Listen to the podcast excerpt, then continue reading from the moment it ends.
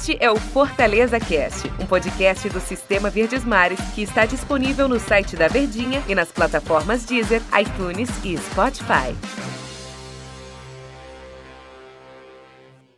Fala pessoal, um grande abraço para todos vocês, sejam todos muito bem-vindos. Chegando com o nosso Fortaleza Cast. Olha, acho que o torcedor do Fortaleza estava ansioso para o que eu vou dizer, hein? Podcast, episódio de que a gente vai falar Episódio de pré-jogo, vamos falar de bola rolando, vamos falar das expectativas do Fortaleza que volta a campo depois de 10 dias, depois de um longo período. Falo longo período porque se trata, né, desse Campeonato Brasileiro da temporada, ainda mais desse ano, que ficou apertado, né? Então era um jogo em cima de outro e o Fortaleza teve essa folguinha. Os jogadores gostaram, Marcelo Chamusca muito mais, mas o torcedor fica com saudade de ver a sua equipe entrar em campo. E a gente vai falar sobre esse retorno do Fortaleza à Série A do Campeonato Brasileiro para mais uma rodada de um jogo diretaço ali contra o time do Bragantino. Muito prazer, eu sou o Antero Neto, você que está chegando pela primeira vez, seja bem-vindo. Você pode compartilhar aqui o nosso podcast para quem você quiser. E hoje eu bato um papo mais uma vez com o Daniel Rocha, o nosso comentarista aqui do Sistema Verdes Mares. Como é que tá, Daniel? Fala, Antero, grande abraço, todo mundo que tá ligadinho com a gente. Finalmente, né, dia de jogo. Chegou a hora da gente falar de bola rolando pro time do Fortaleza, que teve 10 dias aí de hiato de uma partida para outra. E a hora da gente ver em campo se deu certo, né? Esse treinamento, essa preparação para esse confronto importantíssimo contra o Bragantino. Dia de jogo, mas a gente não tem, não tem todas as respostas. Eu já vou até adiantar para o torcedor que está acompanhando aqui é, o episódio de hoje. Pronto, então o time, depois de 10 dias, chega com muito tempo de antecedência com a resolução dos problemas, com as coisas definidas. Não é bem assim, não, né, Daniel? Até porque nesse caminho aí, nesse tempo, Fortaleza viu a ausência de, do Romarinho, né? E aí é um jogador que de um setor que modifica muito, dependendo da alteração do técnico Marcelo Chamus. Romarinho não está sozinho nessa. Ele, o Fortaleza não terá Roger Carvalho, não terá Derlei, não terá o Bruno Melo e o Quinteiro que continua de fora. Todos esses jogadores, por exemplo, Quinteiro é contusão, o Roger Carvalho também, o Derlei e o Bruno Melo suspensão e o Romarinho testou positivo para a Covid-19. De todos esses, por exemplo, o Bruno Melo não joga, jogará na lateral esquerda o Carlinhos. O Paulão está de volta à titularidade no time do Fortaleza, vai formar dupla com o, o, o Jackson. Mas aí, Daniel, quando a gente chega lá para o Romarinho, é que aí eu peço desculpas ao torcedor, a gente não tem a exclamação. A gente tem um ponto de interrogação de o que é que vai fazer o técnico Marcelo Chamusca, né? Exatamente. Essas, esses desfalques e essas chegadas também, entre idas e vindas, faz com que a gente tenha algumas percepções do que pode acontecer, mas a certeza, o prego batido, a gente não tem. Em alguma delas, sim, no caso da lateral esquerda, né? O Bruno Melo não joga, vai o Carlinhos, aí não tem mistério.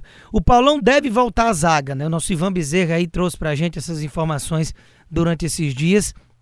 E naturalmente eu até estranhei por dois jogos o Paulão à disposição desde que se recuperou da Covid e não ser titular. O Chamusca dando uma rodagem aí para o Wanderson, que chegou um pouco meio, meio inseguro ali ainda, ao lado do Jackson, mas o Paulão é o capitão, é o líder, é o melhor zagueiro do Fortaleza na temporada, não tinha muita justificativa para ele ficar de fora, é outro que deve retornar. Lá na frente aquela dúvida que sempre se tem Berg Show ou WP9. A gente sabe que na cabeça do Chamusca, pelas escolhas que ele fez quando tinha os dois à disposição, o titular é o Wellington. Mas aí, na minha cabeça, realmente fica a dúvida se o cara que volta da Covid, como foi com o Paulão, ele resguarda um pouco ou o Wellington, por ter retornado um pouco antes do que o Paulão se treinar antes de um jogo, já deve voltar ali na frente.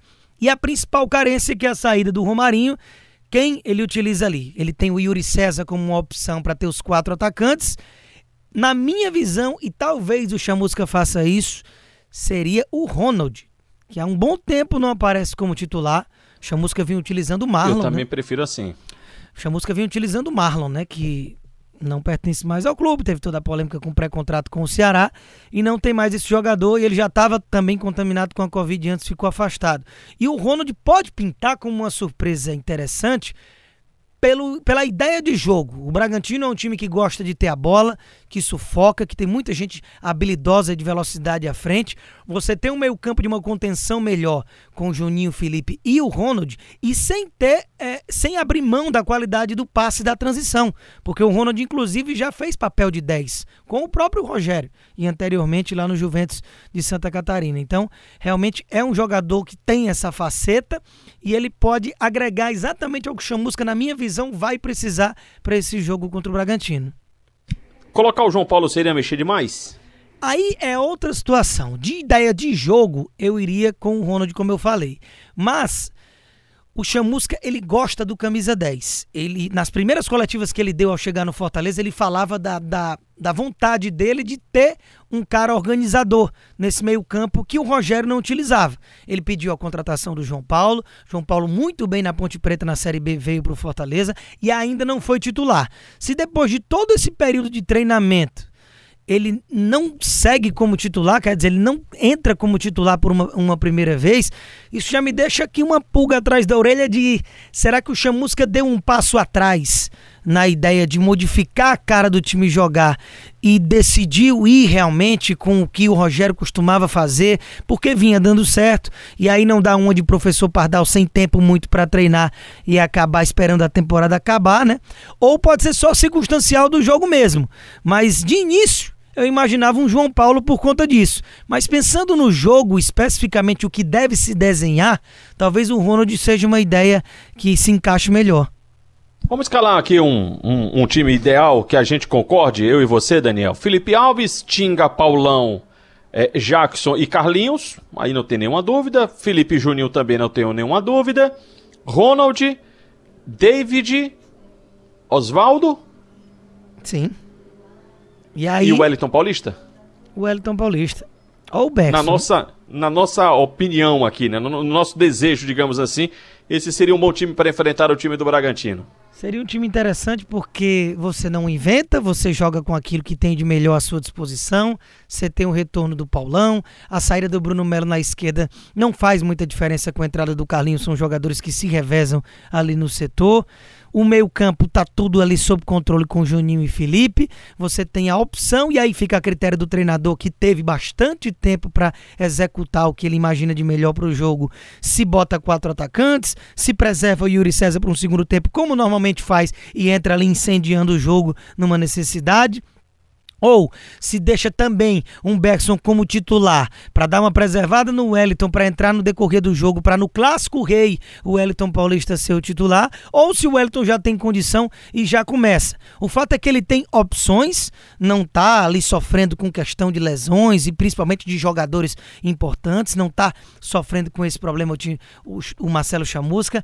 Teve um tempo privilegiadíssimo para se treinar pelo adiantamento do jogo contra o Corinthians para o meio da semana passada ainda. Então, realmente, é de se esperar uma atuação, no mínimo, consistente, que faça um jogo interessante. O resultado é muito do que acontece ali, um detalhe na partida pode modificar. Mas se, por exemplo, a gente vir um Bragantino totalmente insinuante, mandando na partida, é, jogando muito melhor e vencendo, isso vai preocupar. Até porque o próximo jogo é um clássico rei, né? E o outro jogo, aí eu já vou além, viu, Daniel? O outro jogo é o Flamengo. Essa é a sequência que tem o time do Fortaleza para o mês de dezembro. Bragantino, Clássico Rei e Flamengo. Aí depois, só em 2021, logo nos primeiros dias de 2021. Por isso que acho que esse jogo contra o Bragantino, que a gente está aqui conversando sobre ele, de fundamental importância e de muita responsabilidade para o time do Fortaleza para a sequência do campeonato na, no quesito psicológico para chegar no clássico bem e também, claro, no quesito classificação, três pontos fora de casa, algo que o Fortaleza tem pecado, né? Tem vencido muito pouco quando joga fora de casa. Acho que depois desse tempo para o Chamusca se adaptar ainda mais, para o time entender ainda mais o que pensa o técnico do Fortaleza, e quem sabe sair com o resultado de vitória, que repita a boa atuação no primeiro turno quando venceu o Bragantino por 3 a 0, mas momentos diferentes, momentos distintos. Esse o Bragantino talvez esteja vivendo seu melhor momento no Campeonato Brasileiro. Daniel, muito obrigado. Vamos aguardar, vamos torcer e vamos esperar ao final do jogo, claro, a gente vai estar aqui repercutindo o resultado e a atuação também do time do Fortaleza. Pois é, situação que se lembrar do primeiro turno, o torcedor vai ter boas lembranças. Foram, foi um jogo com dois gols do Wellington Paulista, inclusive um golaço. Fortaleza merecedor totalmente da vitória. Mas tanto Fortaleza como o Bragantino com outros treinadores, outros momentos. Era início ainda de campeonato. A situação é diferente, mas torcedor quer que a história se repita e vamos aguardar. É isso aí. E a todo mundo que acompanhou o episódio de hoje do nosso podcast, muito obrigado. Então, até amanhã. Este é o Fortaleza Cast, um podcast do Sistema Verdes Mares que está disponível no site da Verdinha e nas plataformas Deezer, iTunes e Spotify.